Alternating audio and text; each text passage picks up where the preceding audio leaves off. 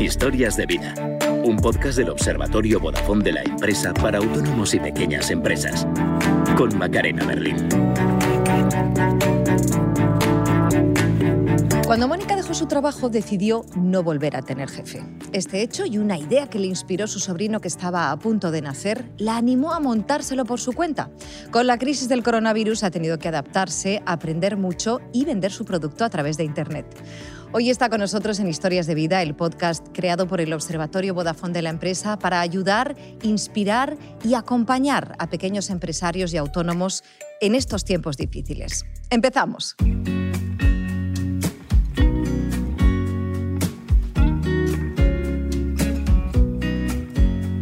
¿Qué tal, Mónica? Bienvenida. Buenos días. ¿Cómo estás? Muy bien. Creo que el negocio resistiendo. Ahí va, sí.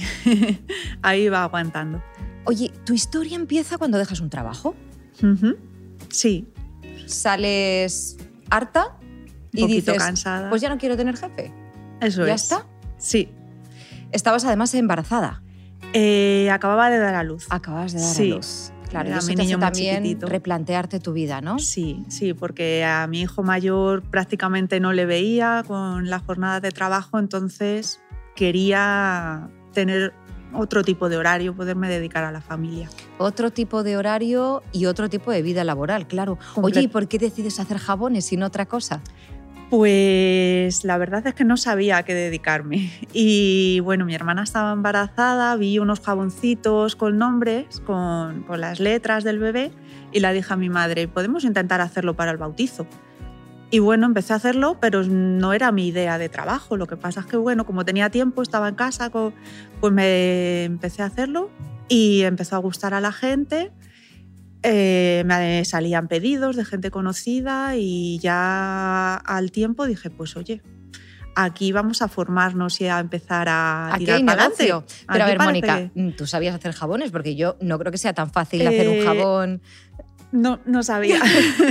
¿Y cómo no aprendes? sabía. ¿Quién te enseña a hacer jabones? Pues bueno, hacer el jabón de glicerina realmente es muy fácil. Entonces, con vídeos de YouTube, así empecé y luego ya empecé a formarme un poquito más especial.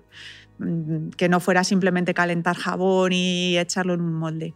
Entonces, pues eso, primero vídeos y luego formación casi a distancia, un poquito desde casa todo, para no tener que, que tener un horario fijo de entrar y salir. Oye, ¿cuál es el primer jabón que hiciste? ¿Te acuerdas? Me imagino que este regalo, pero ¿cómo era? Eh, era el nombre de Asier. Pedí por internet el molde y el jabón y el nombre de Asier, que es mi sobrino. Así que, que ahora ya va a hacer cinco años. Fíjate. Oye, con el dinero que te quedaba por cobrar del paro, decides hacer la marca, los trámites necesarios para arrancar el negocio. No sé si te acuerdas de la cantidad con la que empezaste. Pues sí, eran unos 3.000 euros. Con Mira. eso compré material, hice la marca y bueno, todo lo que necesitaba, la verdad es que me dio, tuve bastante, estuve suficiente. ¿Y qué te dicen en casa cuando presentas la idea? Mm, Bueno, algunos que sí, que venga, que siga adelante, otros que estoy un poco loca, pero que, que lo intente. Creo que tu compañero mm, al principio lo que no entendía muy bien era tanto, tanto trasto en casa, ¿no? Sí, sí, la verdad es que invadí la guardilla, menos mal que tengo una casa grande porque lo invadí, arriba ya no hay quien suba, solo subo yo a todo, a limpiar a todo, allí no hay quien entre porque está todo lleno de trastos, pero la verdad es que bueno, poco a poco le he ido dando forma y, y ahora está contento. Ah, tiene que dar gusto Sí, entrar en ese taller. Bueno, un olor. empiezas, sí, un olor, ¿no? Sí, sí, Claro, el tiene olor es muy bien. sí, una mezcla, pero huele bien. Empiezas a vender tus jabones en, en mercados. Sí, empiezo a ir a mercados cercanos con Fademur, eh, todos por Castilla-La Mancha, y luego poco a poco me voy abriendo un poquito más lejos. El más lejos que he hecho yo creo que ha sido Tordesillas, en Valladolid. Cuando hablamos de mercados, hablamos también de mercadillos medievales. Creo Sí. que en algunos, o por lo menos en los medievales, hay que ir caracterizada de época, ¿no? Sí, sí, sí. Yo Y- me he visto, eh, la parada la pongo decorada con cosas que he hecho yo también, eh, banderines, y bueno, la verdad es que me queda mona. Creo que tienes, te queda mona y vas muy mona. y creo que tienes una anécdota al respecto con, con el vestuario. Bueno, sí, hubo un mercadillo que se me olvidó la ropa. Tenía, llegué a, esto era en Portillo, en Valladolid. Se te olvidó la ropa medieval. Se me olvidó la medieval, sí, sí, sí, no, yo iba vestida. Pero monté la parada, todo, y a la hora de vestirme digo, ay, madre mía, no tenía ropa medieval, pero ahí entre los compañeros me apañaron y muy bien. Te fueron dejando cosas, sí, creo, ¿no? al final estaba vestida medieval, sí. Bueno, espero que guardes una foto de ese momento. Sí, sí, tengo, sí. tengo fotos de todo. La verdad es que me, me, gusta mucho hacer fotos y en todos los mercados tengo un montón de, de cosas, de, de fotos para poder mostrar de todo.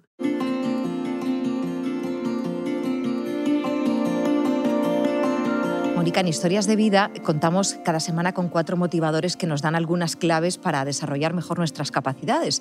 Tú eres una mujer que sabe hacer de todo, así que esto te va a sonar.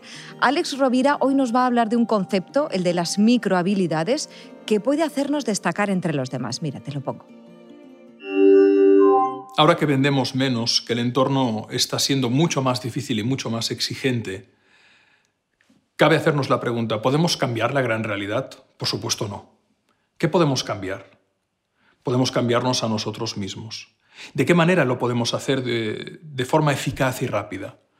Y aquí merece la pena introducir el concepto de microhabilidad. Quizás eh, lo que hace que un profesional en su trabajo, a cualquier nivel, sea muy bueno es la suma de un conjunto de microhabilidades.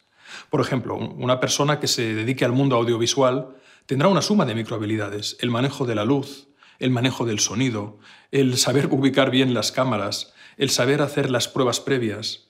Una persona que se dedique a la venta tiene que saber muy bien cómo poder entrar a esa persona a la cual le quiere ofrecer una solución. Si es una persona emocional de una manera empática, si es una persona mental de una manera razonada, si es una persona muy orientada a la acción proponiéndole resultados prácticos a corto plazo, si es una persona que duda mucho respondiendo anticipadamente a las preguntas que seguramente esa persona se formulará. Y eso se llama microhabilidades. ¿Qué es una microhabilidad? Saber escuchar. ¿Qué es una microhabilidad? Otra microhabilidad. Saber contagiar confianza a partir de un comportamiento amable, riguroso, serio. La grandeza está en el detalle. La suma del cuidado de pequeños detalles es lo que lleva a un profesional, al nivel que sea, a ser una gran persona. A ser una gran persona que puede además complementar una gran profesionalidad. Y entonces eso decanta la balanza. A igualdad de talento, ¿con quién nos quedamos? Con el que nos ofrece o la que nos ofrece el mejor talante. A igualdad de aptitud, ¿con quién nos quedamos? Con esa persona que a igualdad de aptitud tiene la mejor actitud. ¿Cómo se logra todo eso? Cuidando las microhabilidades. Y la invitación es muy simple. ¿Cuáles son las microhabilidades en tu actividad, en tu negocio, como autónomo, autónomo, pyme, que tienes que desarrollar de manera excelente para que, sumadas, te lleven a tener una posición de relevancia, de singularidad, en la que frente a tu competencia tus clientes digan, mira, estos tres lo hacen bien, pero esta persona además es extraordinaria porque me siento acompañada por ella y porque me inspira muchísima confianza. No sé, Mónica, si tú has llegado a hacerte esa pregunta. ¿Cuáles son mis microhabilidades? Pues bueno, siempre se me ha dado bien hacer cosas con las manos, manualidades, entonces es, eh, es, fácil ahora ponerme con los jabones, no solo hacerlo, sino el empaquetado, eh, preparar una cesta, uh -huh. todo eso sí que mm, hay que juntarlo para que el cliente vea el resultado final que queda bonito y que lo quiere. Y eso es probablemente lo que, te, lo que te hace diferente, ¿no? Una de las microhabilidades que te hace diferente. Muchísimas gracias, como siempre, a Alex Rovira y también al resto de los motivadores, ¿eh? a Pilar Jericó, a Marta Romo, a Mario Alonso Puig, que nos acompañan siempre con sus conocimientos. Mónica, ser autónoma, como es tu caso, implica también hacer cosas menos agradables, ¿no? Como gestionar facturas, impuestos, esto, mm, por la cara que me pones, esto no, no te apetece tanto, ¿verdad? Es lo más feo como hacer jabones. Bueno, son asuntos que no tienen mucho que ver, claro, con, con la actividad diaria, en tu caso, mucho más creativa, pero son igual de importantes. Marta Zaragoza, CEO de la asesoría fiscal Declarando, nos ha hablado de los errores de gestión más frecuentes que cometemos los autónomos. Los cinco errores que destacaría que comete, un autónomo son, eh, primero, cuenta bancaria. unificamos en la misma cuenta personal y profesional todo, con lo cual tendríamos que separarlo, tendríamos que tener por una parte nuestra cuenta profesional vinculada a una tarjeta donde voy pagando los gastos de mi actividad, porque si ya es difícil de cara a Hacienda poder justificar que un gasto del que tengo factura y que está dentro de mi ámbito laboral eh, es deducible, pues si ya está metido dentro de mi saco de cuenta privada, es todavía mucho más complicado. ¿no? Por otra parte, eh, otro de los, de los errores que comete un autónomo es no pedir factura. Se trata de coger una rutina y de que todo lo que esté vinculado a mi actividad esté documentado para, en un hipotético caso, poderle justificar a la administración correspondiente que mis papeles están en regla. Otro de los problemas que tenemos los autónomos es que no nos centramos en lo nuestro, es decir, trabajamos obviamente para nuestros clientes y eh, no tomamos una rutina para controlar la gestión de nuestra actividad. No nos ponemos una hora a la semana a organizar nuestras facturas de ingresos, nuestras facturas de gastos. ¿Qué pasa? Que cuando llega la presentación de impuestos son todo prisas y eh, lo hacemos mal. Las prisas son muy malas consejeras y lo hacemos mal. Otro de los errores que cometemos es no controlar nuestra tesorería. El problema es que no sabemos, no sabemos si hemos cobrado, si no hemos cobrado, nos centramos simplemente en, trabajar de sol a sol y nos olvidamos de, que lo importante es poder negociar con ese proveedor para poder pagarle más tarde si eh, de media mis clientes me pagan al cabo de un mes. Es muy importante tener eso en cuenta. Y otra parte que se nos olvida totalmente por las prisas y por no tener rutinas es poder anticipar el pago de impuestos. Tengo que prever antes mis impuestos para poder optimizarlos y cuando llegue el momento no llevarme ningún susto.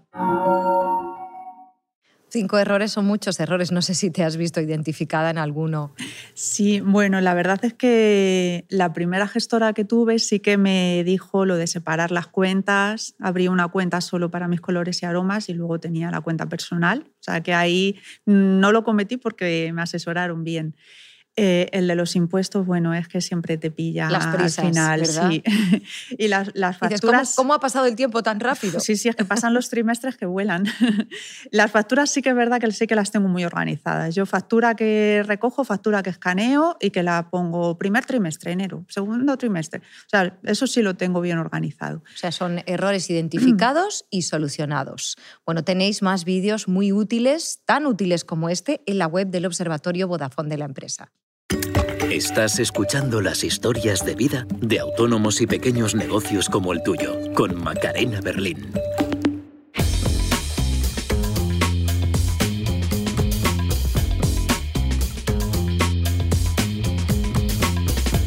Bueno, con la crisis del coronavirus, los mercadillos se acaban. ¿Y cómo reaccionáis? Porque creo que la web ya la tenías hecha. Sí, la web estaba hecha, pero a modo escaparate. Entonces lo que hice fue meter la tienda dentro de la web. Y, bueno, pues parece que ha funcionado. Un ¿Y, poquito. ¿Y cómo haces esa web? Claro, porque creo que de momento al principio tienes la colaboración de tu marido porque tú no sabías ni por dónde empezar. Yo no tenía ni idea. Entonces, eh, él como que esbozó la, la web me enseñó a meter contenidos y a partir de ahí, para no tenerle a él continuamente, súbeme esta foto, hazme esto, pues ya me enseñó a hacerlo y ya la manejo yo sola. Creo que usas una plantilla. Eh, sí, lo estoy haciendo con Ionos, lo que antes era One and One y la verdad es que me resulta bastante fácil. ¿Es fácil? ¿Es intuitiva? Es- sí, una vez que te enseñan, sí. Empezarla de cero yo no tenía ni idea. Pero bueno, él me hizo el boceto, me enseñó cómo manejarla y a partir de ahí la verdad es que él ya no la toca, ya soy yo la que va subiendo, quitando contenidos y sí, la voy manejando más o menos. ¿Y qué es para ti lo más importante que quede claro en esa web para el cliente? Eh, eh, lo tengo muy separado por tanto por fechas especiales, como Ajá. por ejemplo comuniones, Día del Padre, Día de la Madre, cositas así, y por tratamientos. Pues el jabón que vale para el acné, el que vale para quitar la, la grasa. Claro, porque no es lo mismo llevarte un jabón para piel grasa que para piel seca. Eso, eso es así. Claro, está esa línea de tratamiento y luego está la otra línea que es más bonita, más colorida, que es la de los eventos, por así decirlo. que sobre todo pues me, centro en comuniones, fe- fechas especiales. Ya haces cosas chulísimas. ¿eh? Navidad. Muchas Eres gracias. una persona súper creativa. Gracias. Vendes a través de tu web y también en un marketplace. Sí. Explícanos exactamente cómo funciona el marketplace. Pues vendo en Correos Market. Ajá. Eh, llevo desde el principio. que es muy específico, creo, ¿no? Sí, es un marketplace que está súper bien para nosotros porque eh, se centra en productos españoles de productores españoles Ajá. solamente. Y luego llega el producto directamente del productor al cliente final. O sea, el cliente nos compra directamente a nosotros sin intermediarios. Entonces, eh, Correos Market se queda una pequeña comisión, pero por lo demás lo gestionamos todos nosotros. Una pequeña comisión y compensa. Sí, sí, sí. Vamos, a mí me compensa muchísimo. Me ha salvado la Navidad, la verdad, Correos sí? Market, sí. Fíjate. Ha sido la campaña muy buena. Porque luego ellos también se encargan de hacer la publicidad, gestionan la web, es que lo hacen todo. Claro, de repente ves Entonces- un anuncio y Y ves que suben los, los pedidos. La verdad es que los Ajá. anuncios están muy bien. creo que tú dices que a los clientes hay que tenerlos siempre contentos. Qué bien, oye. ¿Y cómo es? Se intenta. ¿Cuál es tu relación con ellos? Porque creo que utilizas WhatsApp Business. Sí, WhatsApp Business y ahora estoy empezando a utilizar también Telegram. Tengo un canal de Telegram donde voy enviando eh, cartelitos con promociones y tal, y sobre todo WhatsApp. A mí me gusta hablar con ellos por escrito para que todo quede. Que no me digan ahora quiero lorazar y luego me digan quiero Claro, no es que lora". te dije y, Y me claro, llegó. entonces, aunque yo hable con ellos por teléfono, luego siempre les digo, mándame un WhatsApp, porfa, con todo especificado. Y hablo con ellos muy de tú a tú. Me gusta hablar como si fueran amigos. No sé si eso es bueno o malo, pero a mí de momento creo que me funciona. Desde luego es una relación especial porque creo que hasta te envían fotos de las comuniones y los bautizos en los que tú has puesto pues, Sí, tus jabones. luego cómo preparan la cesta o si lo ponen en una mesa dulce o sí, o el niño con el regalito en la mano. Sí, Qué bien. suelen hacerlo. Oye, vamos a, a- a volver a Telegram, que lo acabas de nombrar, Sí. porque cuéntanos qué es, para qué lo usas, eh, si te compensa también, de qué manera está aportando a tu negocio. Pues mira, yo lo conocí hace tiempo, pero simplemente como, pues como mensajería. No lo utilizaba para nada más, para enviar algún mensaje igual que por WhatsApp. Pero hace poco Fademur nos dio un curso, Fademur Castilla-La Mancha nos dio un curso de Telegram y nos enseñó a crear, a crear canales. Entonces, bueno, creas el canal, se puede unir cualquier persona, aunque no esté en tu lista de contactos, y es- tr- funciona como una red social. Vas enviando, yo lo que suelo enviar son cartelitos. ¿Qué hago? Pues, por ejemplo, ayer envié la promoción de las comuniones. Ajá. La semana pasada, que fue el Día del Gato, pues una promoción con gatitos de jabón y huellas.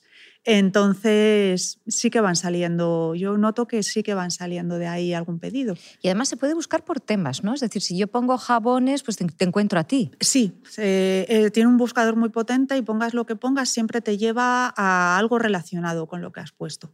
Eh, La verdad es que me sorprendió cuando nos dieron el curso porque no tenía ni idea de que funcionaba así de bien. Oye, eh, esto del Google Calendar, creo que también lo usas para organizarte. Bueno, es que si no, si no usara un calendario que me fuera avisando de cosas, la cabeza no, no llega a todo.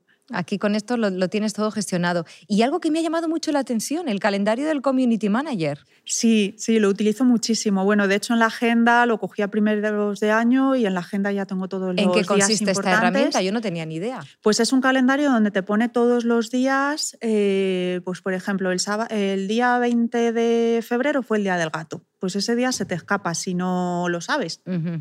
Entonces, a, a partir de ahí, pues puedes hacer una promoción de gatitos de jabón y huellas de Ajá, jabón. ajá. Claro, el 8M, Porque, por claro, ejemplo, ¿no? claro. También el día. Conocemos los días, pues el Día del Padre, Navidad, los más, pero aquí, Los pues, por ejemplo, el Día de Star Wars, pues yo lanzo la campaña de jabones de Star Wars. Esa, esa, esa me gusta. El día del gamer, pues lanzo una campaña con manditos de, de Play, de consolas. Y entonces hay muchísimos días que se nos escaparían si no fuera por ese calendario. Vale, seguimos hablando de herramientas. Redes sociales. Facebook creo que es vuestra eh, principal Sí. ventanita para la venta. Sí, Facebook e Instagram. Y bueno, más o menos las manejo las dos a la par, pero Facebook mm, veo que llega a más gente porque se comparte, uno comparte, otro comparte y al final llega, llega mucha gente. Y luego también están los grupos y las páginas de pueblos donde yo voy colgando cosas Ah. y de ahí también me van saliendo, vamos, digo de pueblos como de cualquier otra cosa, pero yo me centro mucho o- me centro mucho en. Me empecé a centrarme en los pueblos de alrededor del mío, por aquello de entregar el mano, y ahora ya, bueno, eh, me centro en cualquier pueblo, en cualquier Ujú. ciudad, porque realmente los envíos ya estamos todos Pero localidades hechos. concretas, entiendo, ¿no? O sea, que focalizas un poco en... Sí, eh, lo suelo hacer sobre todo en sitios donde he ido con los mercados, que ya me ponen cara y ponen un poquito, saben un poquito de qué va la cosa. Entonces suelo hacerlo por, por eso, donde más o menos me van conociendo. Mónica, creo que cuando te toca Móstoles, ahí los envíos son más baratos, ¿no? Te salen sí, muy porque bien. mi madre vive en Móstoles. Así que se lo doy a ella y se, entrega de, se encarga de entregarlo. Sí.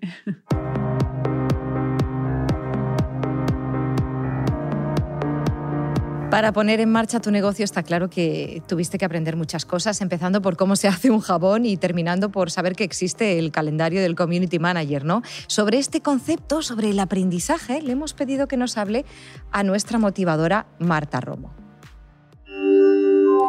Ahora que están cambiando tanto las cosas y que el mundo es tan diferente, tienes que aprender constantemente cosas nuevas. Tu manera de trabajar ha cambiado. Ahora tus reuniones son videollamadas. Tienes que ir a captar clientes cuando antes a lo mejor venían a tu tienda, ¿no? Tienes que construir una tienda online. Tienes que aprender a relacionarte de una manera diferente con la tecnología o aprender marketing digital. Bueno, hay una buena noticia en todo esto y es que los seres humanos somos naturalmente aprendedores. Tenemos un instinto de aprendizaje que llevamos desde que hemos sido concebidos y esto es algo que nos da muchísima fuerza. Cultivar tu curiosidad te va a ayudar a aprender cosas nuevas. Dedicarle tiempo cada día en tu agenda. Dedica un ratito a nuevos aprendizajes. Están a un clic, es decir, hoy en día no hace falta que te desplaces ni que te movilices para tener formación. Incluso hay formación absolutamente gratuita. Lo importante es que le dediques tiempo y que tengas esa actitud de curiosidad. Es súper sencillo aprender cosas nuevas hoy en día. Es una gran noticia. Verás, cuando tú no respondes a este instinto de aprendizaje y lo cortas, lo frenas, te quedas aislado y no te relacionas con nuevos conceptos, nuevas maneras de hacer, nuevos aprendizajes, al final pierdes energía y tienes una sensación de que te estás perdiendo algo, de que te estás quedando atrás, de que envejeces literalmente. La curiosidad y el aprendizaje acontecen a lo largo de toda la vida. Afortunadamente, la neurociencia ha demostrado que nuestro cerebro es plástico, por tanto, no hay ninguna excusa para decir que tienes una edad y que no puedes aprender. Podemos seguir aprendiendo, tengamos la edad que tengamos. Podemos cambiar nuestros hábitos, nuestra forma de trabajar. Nuevos aprendizajes nos pueden ayudar a ver la vida con otros ojos. Pero la clave está en que le dediques tiempo y que le pongas actitud. Es sencillo, es responder a esa necesidad humana que todos tenemos y a esa plasticidad que depende de ti. La clave es tener curiosidad y repetir. Todos los días un poquito. Repetición, repetición, repetición. Esa es la clave para moldear tu cerebro y para incorporar nuevos aprendizajes en tu día a día. Mónica, con todo lo que tienes que hacer, no sé si todavía mantienes esa necesidad de aprendizaje, esa curiosidad. Sí, es fundamental. El aprendizaje es que es fundamental para poder avanzar y no quedarte estancada donde estás. Pues muchísimas gracias, como siempre, a Marta Romo por todas estas aportaciones. Mónica, no sé si tú antes ya eras usuaria de redes sociales, pero seguro que hay muchos autónomos y pequeños empresarios que no manejaban en su vida personal, pero ahora quieren usarlas para su negocio. A uno de estos pequeños empresarios, a Borja Escribano, lo conocimos en un vídeo del Observatorio Vodafone de la empresa y quiero que escuches el mensaje que tenía para él Lucas Aisha, un especialista en asesorar a las empresas en su transformación digital.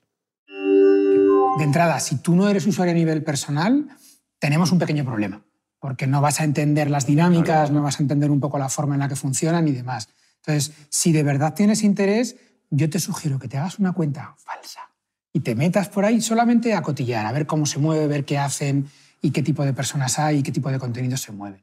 Entonces, a partir de ahí tendríamos que definir tú qué haces, tú cómo lo haces y qué de todo eso que tú haces es susceptible de ser comunicado. ¿Tú eras usuaria antes? Sí, de Facebook. Pero a nivel personal, claro, luego tuve que crear la página para que no se mezcle con mi vida personal, está todo muy separado, y aprender a manejar Instagram que no tenía ni idea. Bueno, tenéis más vídeos muy útiles como este en la web del Observatorio Vodafone de la empresa.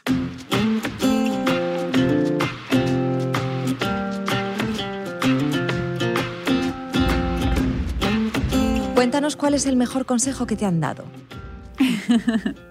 pues mi hijo pequeño, o sea, mi hijo mayor, que antes era pequeño, cuando empecé los mercados, eh, no llevaba jabones de tratamiento, solo llevaba sobre todo muchas cosas infantiles.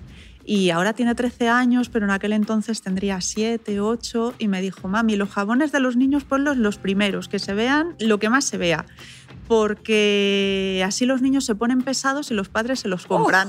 Oh. en eso de ponerse pesado tiene, experiencia.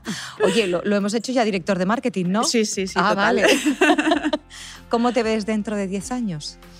Pues no me gustaría crecer demasiado porque creo que eh, no sería artesanía, artesanía como es ahora. No se podría cuidar cada detalle, pero sí que me gustaría tener gente conmigo que me ayudara, que en vez de hacer 100 comuniones hiciera 200, em, pero para poder seguir en la línea que estoy ahora. O sea, no quiero trabajar a una escala muy grande, pero sí que me gustaría poder tener algún pedido más, alguna persona que me pudiera ayudar, sin perder la artesanía. Pues que así sea. Muchas gracias.